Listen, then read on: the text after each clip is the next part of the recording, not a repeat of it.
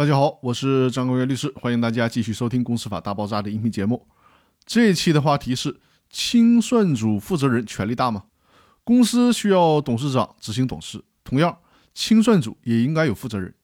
在强制清算的过程当中，清算组对内执行清算事务，对外代表公司了结债权债务，行使清算中公司的代表以及执行机关的职能。如果清算组只有一个人，那么这个人就代表清算组，代表公司进行相应的清算工作。如果清算组是多个人，那清算事务就由清算组的全体成员共同决定。在这种情况下，应该确定一名清算组的负责人。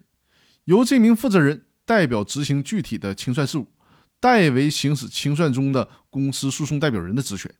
但是请注意啊，清算组负责人并不享有独立于清算组之外的决定清算事务的权利。也就是说呢，清算组的负责人只是起到代表的作用，而不能搞一言堂。清算组负责人可不是什么大官儿，清算的事儿还得是清算组成员集体决定，一人一票表决权。清算组负责人的产生有两种方式。一种是清算组成员推选，人民法院确认；另一种是直接由人民法院依职权指定。清算组负责人应该在清算组成立的同时产生，这样呢便于清算组工作的开展。那以上就是本期音频分享的内容。